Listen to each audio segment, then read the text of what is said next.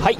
おはようございます。スーパービートクラブでございます。えこの番組ですね私現在40代半ば絶賛中年親父なんですが毎朝朝4時に起きそして毎月20冊以上の本を読みそしてそして1ヶ月300キロ以上走るというですね超ストイックな私が一人語りする番組でございます、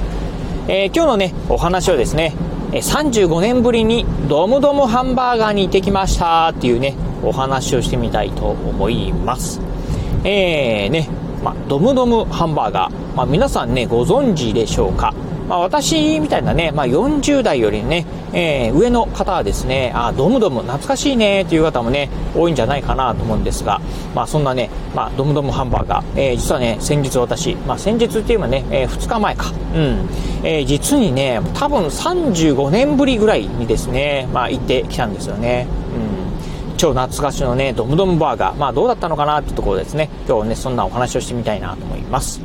えー、まず最初に、まあね、ドムドムハンバーガー、うん、えー、何それっていう方もね、いらっしゃるかもしれないかなと思うんでね、まず最初に、まあ、ドムドムハンバーガーについてね、お話ししてみたいなと思うんですが、えー、ドムドムハンバーガーとはですね、えー、日本でね、初めてのね、えー、ハンバーガーチェーン店でございます。まあね、えー、ハンバーガーというとですね、マクドナルドであったりとか、あとね、うん、モスバーガーであったりとか、ロッテリア。まあ最近だったらね、バーガーキングとかね、フレッシュネスバーガーとか、いろんなね、ハンバーガーチェーン店っていうのがあるかと思うんですが、実は実は、まあ日本でね、一番最初のね、えー、まあできたハンバーガーチェーン店っていうのはですね、このドムドムハンバーガーでございます。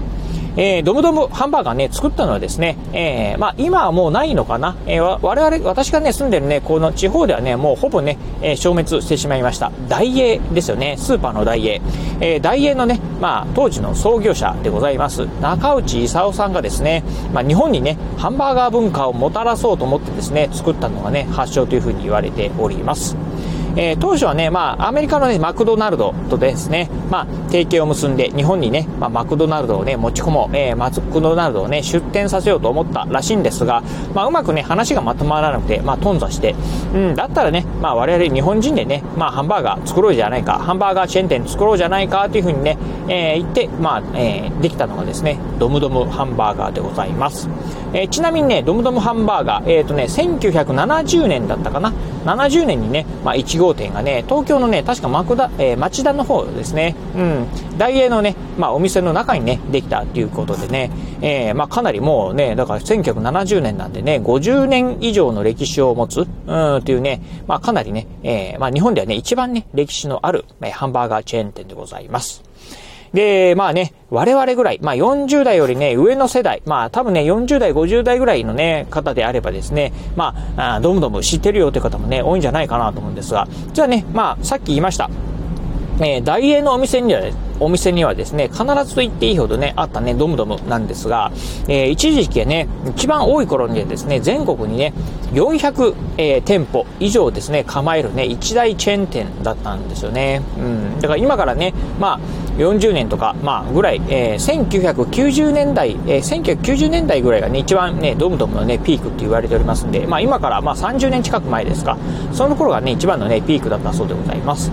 まあ、ただですね、まあ、これから、まあね、マクドナルドであったりとか、まあ、ロッテリアとかね、あとモスバーガーとか、っていったね、いろんなね、ハンバーガーチェーン店とかがですね、日本にね、どんどんどんどん、まあ、進出していくというな中でですね、どんどんね、えー、ドムドムハンバーガー、まあね、窮地に追いやられます。そしてですね、親会社の大英、まあ、こちらはですね、まあ、いろんなね、経営のピンチを迎えるにあたってですね、どんどんどんどんね、お店が、まあ、なくなっていき、え、現在はですね、このラジオ収録している時点では、全国にですね、27店舗しかね、ないそうなんですよね。うんまあ、そんなね、27店舗しかないということで、まあ、えー、ハンバーガーチェーン店とは言いながらですね、うん、まあ、非常にね、まあ、店舗数はね、今、かなりね、減ってるというところでございます。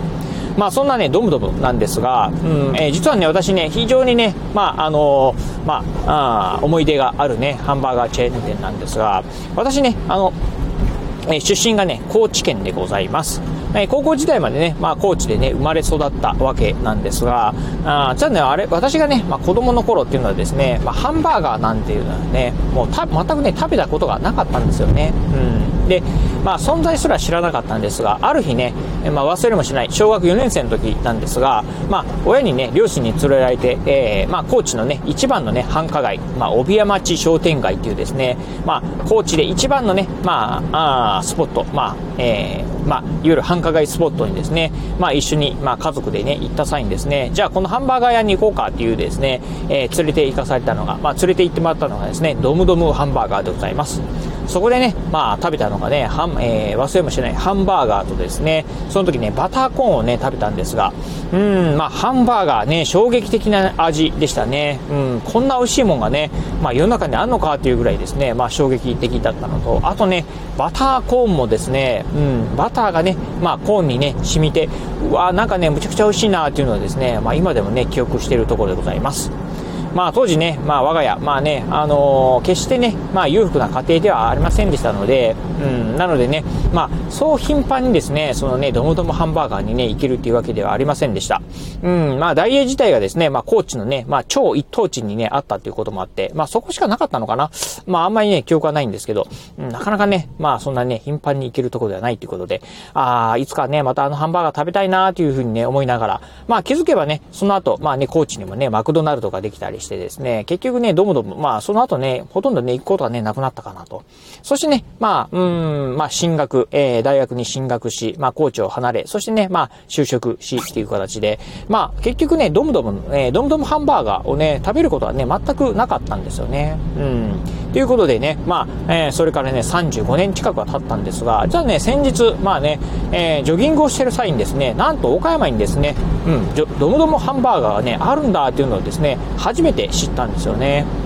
うん、先ほど言いました通り、まあ、岡山というのはですね、えっ、ー、と、全国にね、ドムドムハンバーガー27店舗しかないんですが、うちね、3店舗がですね、なんと岡山県にね、あるそうなんですよね。うん。というところでね、あ、これはいかねばと思ってですね、先日、えー、まあ、2日前かにね、行ってきた試合でございます。そしてね、まあ、驚いたんですがね、えー、35年前にね、私が食べて衝撃を受けた、えー、バターコーンがですね、今もね、メニューとして残ってるっていうのがですね、まあ、衝撃的でございました。まあ、ハンバーガーに関してはね、その後ね、いろんなマクドナルドとかね、モスバーガーとかロッテリアとか、いろんなね、ハンバーガーをね、まあ、味わってるんで、まあ、当時のね、ドムドムのね、ハンバーガーの味はね、覚えてないんですが、まあ、とはいえね、まあ、バターコーンの味はね、まあ、ずっとね、覚えてるところがあってですね、えー、久しぶりにね、まあ、バターコーン食べたんですが、本当ね、感動しましたね。この時のね、味だ、あの時の味だ、というのでね、本当感動しました。ということでね、まあ、ちょっとね、あの、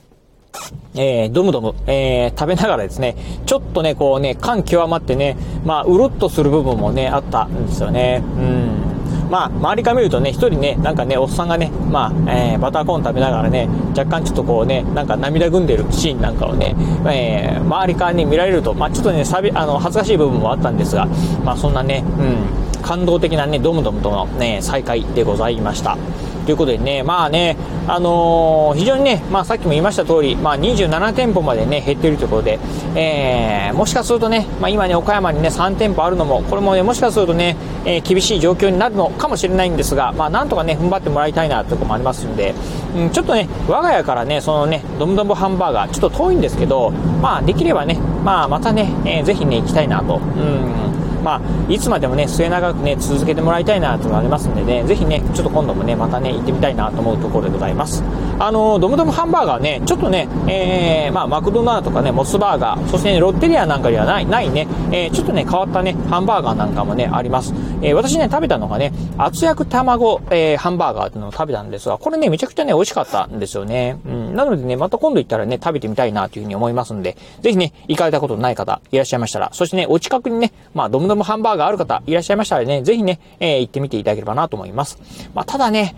えー、全国、まあ、チェーン店とは言いながらですね、全国にね、数がね、少ないんですよね。うん。例えばね、えー、私の住んでるね、中国地方、えー、中国四国地方を見ると、えー、なんとね、店舗があるのは岡山県の3店舗以外でね、岡山以外はね、ないんですよね。うん。そして九州なんか見ると、福岡にね、1店舗しかないとかっていうような感じで、かなりね、店舗数がね、少ないんですよね。地方は特に。なのでね、なかなかね、まあ、遭遇するチャンスもね、少ないのかもしれないんですが、ぜひね、見かけたらね、あの、貴重なね、存在なんで、えー、通ってみていただければなというふうに思うところでございます。はい、ということでね、今日はですね、えー、実に35年ぶりにですね、ドムドムハンバーガーにね、行ってきましたよというね、お話をしてみました。えー、今日のお話、面白かったな、参考になったなと思いましたら、ぜひね、ラジオトークでお聞きの方、ハートマークやニコちゃんマーク、そしてネギマークなんかありますよね。あの辺をポチポチポチと押していただければなというふうに思います。え、またですね、お便りなんかもお待ちしております。まあ、今日のお話面白かったよとかね、えー、私もね、ドムドム行ったことありますよとかっていうね、一言コメントでも結構です。ぜひお便りいただければなというふうに思います。